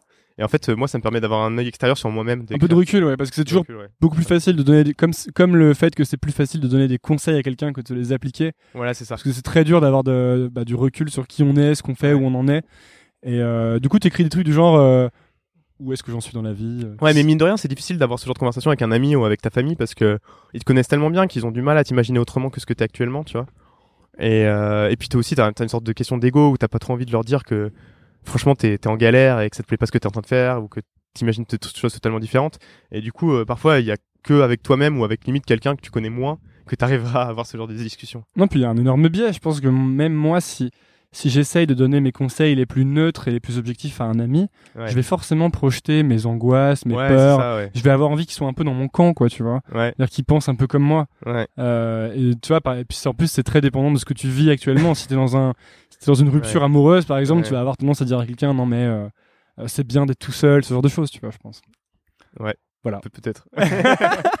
Merci. Non, coach, coach de vie. Parce que là, en fait, ouais, là, on est très euh, coach de vie, mais je voulais parler de ce que t'as fait avec le règlement récemment, qui, euh, qui m'intéresse beaucoup. Ouais. C'est qu'en fait, le règlement maintenant, le règlement m'intéresse beaucoup aussi. hein. Ah, ok, cool. Le règlement maintenant, en fait, est live 24 heures sur 24. 24 64, 7 jours sur 7, je ne dors plus. Euh, Voilà, c'est ça le concept désormais. Est-ce que tu peux nous parler de ça? Euh, ouais, Qu'est-ce qui se passe en fait? En gros, euh, en fait, je lance une, une radio qui s'appelle Règlement Radio, double R pour les intimes, et euh, qui passe du, du rap, euh, du rap français, principalement indépendant, de label indépendant, euh, tous les jours, euh, 24 heures sur 24. Et en gros, peut-être tu veux savoir pourquoi je fais ça. Oui. C'est qu'en fait, il y a, moi je pose, je pose des questions maintenant, je m'en fous. euh, c'est qu'en fait, j'ai, il y a une communauté de ouf autour de ma chaîne YouTube de règlement. Il y a plein de gens qui, m'écrivent des messages. Et en fait, il y a beaucoup de gens, soit qui me demandent des sons, me disent vas-y, tu veux pas me filer une playlist euh, Qu'est-ce que t'écoutes en ce moment? J'ai envie que tu me files des sons parce qu'ils ils remarquent qu'on a à peu près les mêmes goûts. Donc je me suis dit comme ça, ça me sera un moyen pour eux de d'écouter des sons avec moi tout le temps, etc. C'est cool. Et aussi inversement, il y a beaucoup de gens qui m'envoient des, sons en me disant tu connais cet artiste, t'en penses quoi, etc. Et du coup maintenant ils ont un moyen de le faire parce qu'en fait euh, il y a un il y a un formulaire pour lequel les gens vont, peuvent envoyer des sons et là on est en train de travailler sur un nouveau truc pour que les gens puissent les proposer directement euh, et voter pour les sons qu'ils qu'ils veulent directement voir passer sur la radio. Et là jusqu'à présent j'ai reçu quasiment 30 000 sons, 30 000 chansons. Euh, donc j'ai du mal à tout écouter encore, mais euh, les gens me sont trop trop chauds pour euh, partager ce qu'ils aiment écouter et qu'on l'écoute ensemble.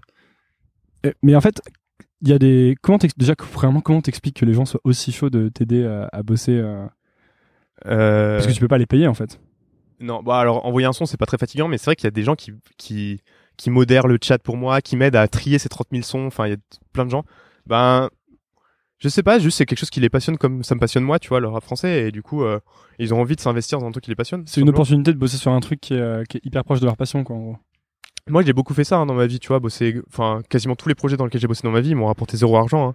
Euh, parce que juste ça me passionnait, tu vois. J'ai fait, enfin, j'ai fait plein de sites internet, c'était gratuit, tous les films que j'ai fait, tous les, tous les. Mais parfois j'ai fait ça pour d'autres projets, pour d'autres gens, tu vois. Je les aidais à faire une application, un truc. Tout ça, tout ça, j'ai jamais été payé pour ça et je le fais juste par passion. Et, et franchement, avec le recul, j'ai aucun regret d'avoir fait ça. Et c'est aussi grâce à ça que je fais des trucs qui maintenant aussi me rémunèrent parfois, tu vois. Ouais, c'est un peu le côté explorer ses intérêts euh, de manière. euh, bah au-delà d'explorer c'est juste kiffer la vie quoi Ouais. faire faire des trucs qui te passionnent tout simplement et, et c'est pas grave t'es pas payé et puis après je sais pas il y a ouais il y a des mecs qui, qui ont 25 ans qui m'aident il y a des gens qui sont lycéens et qui sont en vacances qui en ont rien à faire et il y a aussi des gens qui, qui taffent et qui m'aident quand même hein. Donc maintenant, tu as, as, des, des musiques qui passent H24 sur euh, ta chaîne YouTube Ouais. du règlement. Ouais. Euh, comment, comment déjà, comment tu as eu cette idée de, de lancer un live en fait euh, une Alors, live? Les lives YouTube, c'est un truc qui, je sais pas combien de temps ça a, mais ça émerge de plus en plus et c'est vachement poussé par YouTube. Donc j'en ai vu passer quelques-uns et après j'ai découvert des lives 24-24 des Simpsons en France. en gros, qui passent des épisodes des Simpsons, c'est un truc de pirate. Hein. Il y en a plein qui passent des épisodes des Simpsons tout le temps, tout le temps, tout le temps. Je me suis dit ah putain c'est marrant ces lives qui s'arrêtent jamais là. Et en gros à un moment j'ai découvert un, un truc qui s'appelle je crois Chill Radio. Euh, c'est une radio de 24-24 de sons euh, posés pour euh, travailler tu vois. Et du coup maintenant j'écoute souvent ça quand je bosse parce que en fait j'ai du mal à écouter des chansons avec des paroles quand je travaille Ah, parce que je me- en fait je me concentre et quoi. J'écoute les paroles, je me commence à Ouais, chanter. je- tout. ouais, je, pareil, je commence, je me mets, je, je lance un dab et tout dans le, dans le bureau. Enfin, c'est, bizarre. Et du coup, euh, maintenant, j'écoute ce- ce- cette radio-là. Et je me suis dit, bah, putain, ça serait trop bien d'avoir un truc qui tourne tout le temps, mais avec du rap français comme ça. euh, Je sais pas, t'es en soirée ou, ou tu, tu sais pas trop écouter, tu lances ça et puis t'es bien, tu vois. Il y a pas de pub, il y a pas de, il y a juste du son, quoi, qui, qui est bien. Et là, du coup, t'as toujours des, t'as beaucoup de gens en fait qui regardent toujours en permanence. Et il y a un Ouais. chat et les gens discutent, etc. Bah là, je sais pas, la dernière fois que j'ai regardé, on était, je crois, à 7 millions de minutes regardées depuis, euh, ça s'est lancé depuis moins d'une semaine. Euh, et ouais, ouais, ça, il y a beaucoup de gens qui, en fait, le chat est super actif. Il y y a toujours des centaines et des centaines de personnes qui, euh, qui commentent. Et aussi, les gens ont créé un Discord. Alors moi, je connaissais pas du tout ce que c'était un Discord. C'est une sorte de, de, de chat en direct et vocal en fait, où les gens parlent. Et du coup, le soir, il y a des gens qui lancent des instrus et qui kickent des sons, enfin, qui ça se met à rapper tous les soirs. euh, sur la sur la chaîne du règlement. non, non, sur un- le, Sur le Discord, Discord des mecs qui ont. enfin, moi, ça, j'ai rien à voir avec ça. hein. C'est des gens qui l'ont créé. Et il y a des centaines de personnes qui se réunissent tous les jours et tous les soirs pour euh, pour kicker, euh, pour euh, lancer des des instrus de rap et tout, tu vois. Et en fait, ce euh, YouTube Live et Facebook Live, en fait, on est vraiment en train de mettre la, la télé et la radio sur Internet. Ouais. Et moi, euh, là, je découvre un peu. Enfin, j'avais entendu, je connaissais Facebook Live, et je connaissais un peu les lives Mhm. YouTube, mais avec ta radio, je me suis quand même beaucoup plus penché dessus. Et je découvre un peu un genre de monde euh, en dessous euh, qu'on voit pas trop, mais où en Ouais. fait la télé est complètement sur Internet et, et, Ouais. euh, on, on va commencer à regarder la télé que là-dessus en fait. Bah, je pense, ouais. Enfin, à mon avis, c'est ce qui manquait à- pour que la télé disparaisse. Parce que c'est, enfin, c'est quand même rarement la qualité des contenus qui font que la, que la télé est encore. euh, Ouais, c'est fait que tout le monde là et tout le monde est dessus quoi. tout, tout le monde là, c'est super facile d'accès. Mm. Tu l'allumes, t'as pas te poser la question de quoi regarder. Il y a un truc qui est diffusé tout le temps, à n'importe quelle heure. Enfin, c'est c'est vachement pratique quoi. Et je comprends que les gens qui, moi, je- moi quand j'étais petit, j'adorais, j'adorais la télé. Je passais toute ma vie dans la télé. Et depuis, j'ai plus de télé, donc je regarde même plus la télé. Mais maintenant, c'est YouTube ma vie. Mais Ouais, ce serait presque un truc sur lequel euh, faudrait se lancer en priorité, quoi, le live. Peut-être même plus que de faire des vidéos, etc. Quoi. ouais, bah il y a beaucoup de youtubeurs d'ailleurs, euh, pas les, bah même les plus gros, ils se font des lives, mais pas mal de youtubeurs qui se mettent à faire beaucoup de lives parce que euh, ils préfèrent faire ça. Ça demande moins de préparation, les gens kiffent. Et euh, en plus, souvent, ils prennent des dons, tu vois, pendant les lives, et du coup, ils se font, ils- limite, c'est- ça leur apporte plus d'argent que les, les, les maigres pubs qu'ils font sur leurs sur leurs vidéos. Ouais, parce que c'est quoi le business model sur YouTube? On en avait déjà parlé, mais c'est en gros, si tu fais un million de vues, tu es censé gagner plus ou moins 1000 euros, c'est ça? Ah, et ça, c'est une bonne douille, hein. C'est moi ce que je pensais, mais euh, pas du tout, hein. Rien à voir. Euh, moi, si tu veux, j'ai, ça fait, euh, j'ai fait 4 millions de vues, j'ai gagné 500 euros. Euh, via les pubs YouTube. Alors après, j'aurais pu mettre des pubs bien chiantes au milieu là, qui, tu sais, qui, qui arrêtent la vidéo et qui, et là ça, ça aurait gagné pas mal d'argent. Mais j'ai jamais voulu faire ça parce que je trouve que c'était horrible pour les gens. Et déjà, déjà rien qu'avec les dons, là, ta, ta radio, existe depuis euh, une semaine, deux semaines? Ouais. Et bah, t'as déjà, je crois, gagné plus qu'avec euh, tes vidéos, en fait. Bah du coup, ouais, je crois que les gens m'ont donné euh, un peu plus de 500 euros, ouais. Parce que moi aussi, récemment, j'ai lancé un, un Tipeee, d'ailleurs. Si vous Ouais. écoutez. donné au Tipeee. Donné au donne un. Mais euh, et en fait, j'ai reçu euh, des sous au- bien au-delà de mes attentes. Ouais. Et euh, c'est peut-être un modèle qui est en train de devenir assez viable. alors moi, c'est le modèle en qui plus, me fait il est bien ce modèle parce c'est que le modèle qui me fait rêver. C'est genre, je, je charbonne et je fais le taf, tu vois, et les gens, s'ils aiment bien, ils me donnent de l'argent pour que je continue à le faire. Alors après, là, on est encore très très loin de, je peux payer mon loyer avec, tu vois. Ouais. Mais, euh, mais, enfin, moi, ça- je préfère, honnêtement, je préférerais ça plutôt que que Coca-Cola me file de l'argent pour euh, que je fasse ce que je fais. Après, pourquoi pas, hein, si, si c'est comme ça que ça marche, mais honnêtement, ce que je préférais, ce serait que juste les gens, me donnent de l'argent et de façon non obligatoire. Ouais, moi, en plus, j'ai un problème avec le, la rémunération via la pub. Parce que du coup, euh, je pense que tu oublies un peu l'intérêt de l'utilisateur ou de la personne qui regarde ton truc, tu vois. Genre, je pense que personne euh, qui écoute soit Nouvelle École ou qui regarde le règlement a envie d'avoir plus de pub, tu vois. Personne, si tu lui dis, tu préfères Nouvelle École avec euh, pas de pub ou Nouvelle École avec de la pub, personne va te dire, je préfère Nouvelle École avec de la pub, a priori. Et du coup, je pense Ouais. que c'est un peu dommage Je de. t'as juste. Ouais, tu vois. Et, et euh, je pense que c'est un peu. euh, c'est ça qui est problématique en fait dans ce modèle. C'est que personne, ne, aucun auditeur ne bénéficie de ça. Il y a vraiment que toi qui bénéficie du fait que du coup tu gagnes de l'argent. Ouais, c'est juste que quand tu fais un un programme euh, où sur lequel tu mets beaucoup d'énergie et qui est de bonne qualité et qui t'apporte rien, Ouais. au, au bout d'un moment, c'est un modèle qui est pas, enfin, qui peut pas être viable sur euh, 10 ans, tu vois, parce que tu sais que si tu continues à investir autant d'énergie, etc., à un moment, tu vas, tu vas vouloir essayer d'en vivre parce que tu auras envie de faire plus, de faire que ça ou de faire plus ça. Ouais, peut-être qu'un jour je vais remettre de la pub. Je devrais venir- revenir et effacer cet épisode. ouais, celui-là, il sera, il sera scred. Tu sais, on dit beaucoup que il faut. euh, en plus, toi, tu viens vraiment. Euh, T'as beaucoup été dans cet, cet environnement start-up et euh, Ouais. très inspiré Silicon Valley, et etc. Et du coup, Ouais. dans ce milieu-là, on dit beaucoup qu'il faut focus. Dire qu'il faut focus sur un seul Se projet. ouais. Il faut faire qu'un seul truc à la fois. Il faut le faire à fond. Après, il faut travailler énormément. Et euh, mais en fait, euh, plus je parle à des gens via Nouvelle École, Mm. puis même là dans cette discussion avec toi, je me rends compte qu'il y a beaucoup de gens qui font des trucs qui marchent très bien et qui sont qui focusent pas du tout en fait. Ils font beaucoup de choses. Ils sont toujours en train d'explorer des nouvelles pistes. Je sais pas ce que t'en penses de ça, toi. Je suis assez partagé sur la question. Disons que tu peux, pas- enfin, tu peux pas avoir cinq projets euh, cinq fois un jour par semaine et un week-end, tu vois. Ça, c'est c'est Ouais. impossible. Et forcément, les, en fait, les projets sont pas hermétiques, tu vois. Un projet va, qui se développe va forcément jouer sur l'autre projet qui va moins se développer parce que t'as moins de temps, etc. Enfin, en gros, il y a vraiment un, un truc, une tension entre les projets, tu vois. Ça, c'est réel. Hmm. Après, euh, moi, j'aime beaucoup le fait que, tu vois, je, je fais des vidéos, ce qui est un truc un peu solitaire, tu vois. Et à côté de ça, j'ai Mangrove où euh, je réunis une communauté de gens dans le monde entier euh, qui partagent les- des, des choses et tout ensemble. Et du coup, c'est deux trucs assez complémentaires que j'aime beaucoup, tu vois. Je sais pas si tu vois ce que je veux ouais, dire, en- un équilibre. a- ça, crée, ça crée une sorte d'équilibre, ouais. Et c'est pas 50-50, tu vois. Je fais plus de vidéos que je fais de, euh, de, de réunir des gens, mais, euh, mais en vrai, je, je pense que ça me, ça m'équilibre un petit peu dans la vie, ouais.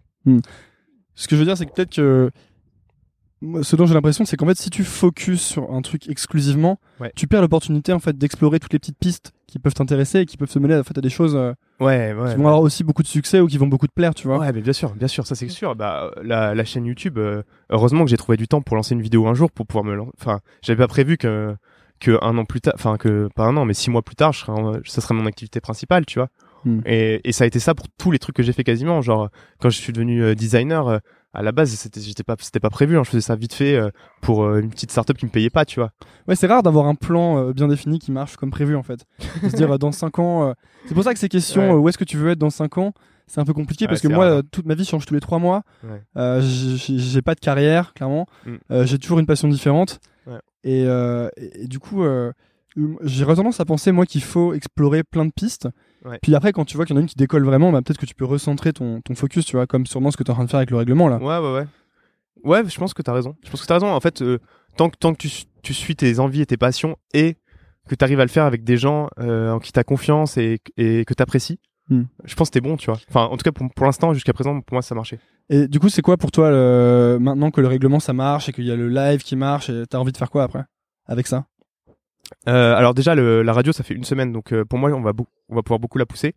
Donc euh, il y a beaucoup de gens qui sont chauds pour m'aider à travailler dessus. Donc je te parlais tout à l'heure d'un système de vote, par exemple, pour que les gens, on pourra faire des soirées à thème où les gens voteront pour les sons qu'ils veulent. On va pouvoir faire aussi des émissions en live, tu vois, où, où les gens pourront s'exprimer, peut-être en mode radio libre, où on parlera, ou alors des émissions où on parlera de rap, tu vois, un peu des, des rendez-vous réguliers audio. Ça pourrait être marrant. Et après pour le règlement, moi j'ai envie de continuer à faire à parler de rap comme je le fais dans mes épisodes, donc je vais continuer à en faire. Ça, ça me plaît énormément. Puis j'ai d'autres projets, tu, tu vois, genre euh, j'aimerais bien euh, collaborer plus avec des rappeurs. Donc je t'en dis pas beaucoup plus parce que j'ai pas envie de tout spoiler, Ah. mais mais euh, en gros, euh, je, en, aussi, en j'aimerais. gros, je, je peux, je discute avec certains rappeurs, euh, etc. Et, j'aimerais beaucoup faire des choses avec eux, que ce soit sur ma chaîne YouTube. euh, ouais. C'est quoi les trucs vraiment cool que le règlement t'a apporté euh, depuis que ça commence à fonctionner? Euh, alors le plus cool déjà c'est euh, la communauté, tu vois, c'est des gens qui m'envoient des sons de ouf, euh, qui réagissent sur ce que je fais, genre oh, parce qu'en fait au-delà du rap qui est une grosse passion pour moi, dans le règlement je parle aussi de cinéma, je parle de littérature, je parle de philo et genre j'ai des mecs qui me renvoient des des trucs genre des des surinterprétations des contre trucs. Enfin j'adore interagir tu vois sur ce genre de trucs dans donc ça j'adore, ça c'est le truc numéro un de loin. Après, un truc trop cool aussi, c'est que ça m'a permis de me rapprocher du milieu un peu plus artistique, de parler à des rappeurs que je kiffe. Euh, ça, ça, c'est, ça serait jamais arrivé parce que je suis quand même un kidam. euh, voilà, genre ils m'auraient jamais, ils auraient jamais accepté de me parler si j'avais pas fait ça. Donc ça, c'est trop bien. Euh, voilà, après j'ai des trucs un peu plus euh, concrets, genre j'ai été invité à un festival, un concert, euh, j'ai pu rencontrer, enfin rencontrer des artistes, tout ça, ça, c'était, j'y suis allé à un Planet Rap euh, à Skyrock une fois. euh, Ah ouais, c'est le Planet Rap de qui? Euh, Joker, Joker, c'est Joker qui m'avait invité. Il y avait Kelash Krimi et Joker, c'était trop marrant. Est-ce que t'es pas un peu à une, un genre de croisée des chemins où euh, il se pourrait que le règlement euh, prenne énormément d'ampleur et qu'en fait il y a beaucoup de plus en plus de place dans ta vie pour l'artistique et le créatif et qu'il y en a Ouais. quasiment plus du tout pour euh, tout ce qui était avant le business, les startups, le design, etc. Et est-ce que tu Ouais. serais à l'aise avec ça en fait si c'était le cas? Ouais, bah disons que le milieu de start-up, c'est jamais un truc qui m'a passionné, comme je te disais au départ. Moi, la tech et, et euh, la création, ça me passionne. Donc, euh, tout, enfin, le règlement, c'est un truc créatif, mais c'est aussi un truc, tu vois, genre une radio. Enfin, derrière, il y a un serveur, il y a des trucs, tu vois. En gros, il y, a un il y a un petit challenge un peu technique que j'aime beaucoup aussi. Euh, donc, ça, ça me plaît bien. Ça me plaît bien. Et, euh, et du coup, ouais, le m'éloigner du monde des startups ou des entreprises me fait pas spécialement peur. Enfin, ouais. Donc oui. Euh, Ce serait quoi en fait pour toi être euh, avoir vraiment du succès en fait? Ben, pff, je sais pas si c'est du succès que je cherche en fait. euh, tu vois, si, en gros, en fait, pour ce projet-là, en tout cas, euh, c'est vrai que si, je- si je pouvais, euh, si ça me permettait de, de gagner une partie de ma vie, ça serait cool, tu vois. En gros, euh, ça voudrait dire que, je passe un peu méta, mais que la société valide ce que je fais d'une certaine Mhm. manière et me permet de vivre avec cette activité-là, tu vois, quelque part. Donc oui, peut-être ça, ça serait un facteur de succès. Et ton mode, du coup, ton mode de vie idéal, ce serait de juste pouvoir continuer à ce que tu fais, à faire ce que tu fais là et Ouais, mais tu vois, c'est difficile de, de dire ça parce que il y a, il y a un an, je faisais pas cette chaîne YouTube, tu vois. Et du coup, euh, qu'est-ce que je, vou- qu'est-ce, qu'est-ce que je voudrais faire dans un an? Ouais. J'en ai aucune idée. Et certainement, ça découlera de ça. Donc peut-être que ça sera une, une version améliorée de, de cette chaîne ou peut-être qu'une version, un truc qui découlera. Je sais pas. Peut-être que j'organiserai un festival de rap dans un an. Et parce que j'aurais fait une chaîne YouTube, tu vois. Non, mais tu, tu vois ce que je veux dire? Ouais. En gros, c'est difficile de de se dire vas-y euh, dans 10 ans euh, je serai- en fait c'est- c'est un peu ce que je te disais au départ au début quand je voulais être président de YouTube c'est mon plan il était assez assez clair hein, tu vois je- j'étais j'étais chez PayPal en stagiaire. Après j'allais euh, être chez PayPal en tant qu'employé. Après j'allais passer tranquille chez YouTube en tant qu'employé en tant que manager puis après j'allais être président de YouTube tu vois. Enfin en gros pour faire simple. Tu vois c'était ça mon plan et ça allait prendre 15 ans et puis après j'aurais réussi. Maintenant je, je pourrais difficilement te dire euh, ce qui va ce qui va m'arriver dans 10 ans et ce que j'ai envie qui, qui m'arrive en fait. Et en ce moment, c'est quoi pour toi une euh, En fait, ce serait quoi pour toi une journée, la journée idéale quoi, la journée parfaite? Bon, il y a plein de types de jeux parfaits, mais en vrai, enfin, c'est un peu badant ce que je vais te dire, mais quand je me réveille à 9h, je me mets devant mon ordi et que je fais du montage jusqu'à 2h du mat, je suis trop content. Ouais. Enfin, la journée est trop bien. mais c'est souvent des réponses comme ça. Hein, que- Non, mais, mais c'est pas ma Enfin, journée. c'est pas euh, passer que- la journée sur la plage en buvant un morito quoi. Ça Ouais. c'est. Mais euh, passer la journée euh, avec des amis à moi, c'est trop bien aussi. euh, passer la journée à découvrir des nouvelles choses, c'est aussi de la balle. Enfin, je veux dire, il y a pas de, il a pas une journée idéale particulière. Mais en tout cas, un truc où, un truc, si tu veux que je les j'essaie de les, ré- les réunir en un truc, une journée idéale, c'est une journée où euh, je suis vraiment concentré sur ce que je fais. Enfin, parce que ça me plaît tellement que je pense pas à autre chose, tu vois. Tu vois ce que je veux dire? En gros, euh, je sais pas, par exemple, un truc quand j'étais petit qui me faisait tout le temps, c'est j'allais, j'adorais jouer au foot euh, au terrain du coin avec mes potes et on arrivait, je sais pas, à 14h et on repartait quand il faisait nuit à 22h tout l'été. Et vraiment pendant toute cette plage horaire, il se passait rien dans mon dans ma tête à part le foot et faire des passes et tirer et marquer des buts, etc. Et en gros, j'étais trop heureux. Vraiment, j'étais super heureux, tu vois, à ce moment-là. Est-ce que c'est parce que c'est ce qu'on appelle l'état de flow? Et Ouais, en fait, t'es présent Ouais, crois, ouais. et du coup tu penses pas à tous tes problèmes ou toutes tes. tes, tes- Mais ils, oh, ils existent pas en fait ces problèmes. Enfin, quand quand, quand t'es là-dedans, il n'y a pas de problème spécialement, spécialement, tu vois. Euh, c'est même pas que tu les ignores, hein, c'est que vraiment ils existent pas. On arrive sur les, euh, les petites euh, questions de la, de la fin. Ouais. Euh, c'est les questions euh, nouvelle école. Cool. Que j'ai volé à des gens, bien sûr. Mais, D'accord. Euh, tu ferais quoi si t'avais pas peur, Maxime? Euh, si j'ai pas peur, je pense que je lancerai un label de rap. Euh, mais j'ai un peu peur. non, mais en vrai, euh, c'est. Toi, t'as, jamais eu envie de faire du rap? Et, mais je crois qu'il y a quelqu'un qui a répondu ça dans, dans Nouvelle École une Ouais, fois. ouais, bah Mehdi Maizi, ouais, c'est ça. Je crois qu'il a rappé récemment d'ailleurs sur le freestyle de la sauce pour les. C'est pas vrai. Si, si, je crois. Je vais aller écouter. Euh, si, si j'avais pas peur, je- peut-être que j'essaierais de faire du rap, mais c'est pas vraiment le, le moyen d'expression qui me correspond le mieux, je pense. Mais oui, si j'avais pas peur, je ferais des trucs euh, absurdes comme ça, ouais. Enfin, genre. je- mais euh, ouais, là, ça serait un peu ridicule quand même. hein. Tu lancerais un label alors? Ouais, je pense. Peut-être que tu lanceras un label un jour? Peut-être, peut-être, ouais. Non, et c'est pff, ouais, c'est dur hein, comme question. Hein. Ouais, c'est pas facile. Non, tu sais, sinon je pense à des trucs plus fous, genre euh, en mode euh, se battre contre un, un tigre, tu vois, un truc, un bail euh, comme ça, mais euh, je- Ouais, mais c'est plus, c'est plus. dans le sens quelles sont tes, Ouais, quelles sont les, les peurs qu'il faut que tu dépasses dans la vie. ouais, ouais. Non, c'est ça alors. Dernière question, celle-là aussi elle est pas facile.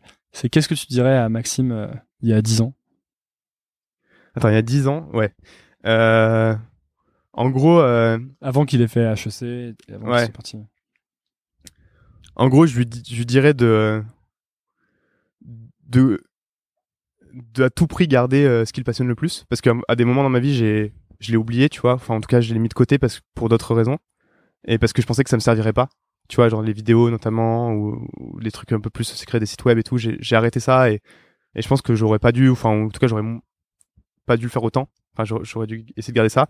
Et surtout en fait euh, de suivre les gens euh, qui m'inspirent le plus et que et dont, dont je préfère euh, avec qui je préfère évoluer en fait. Et ça c'est un truc qui m'a mis beaucoup de temps à comprendre.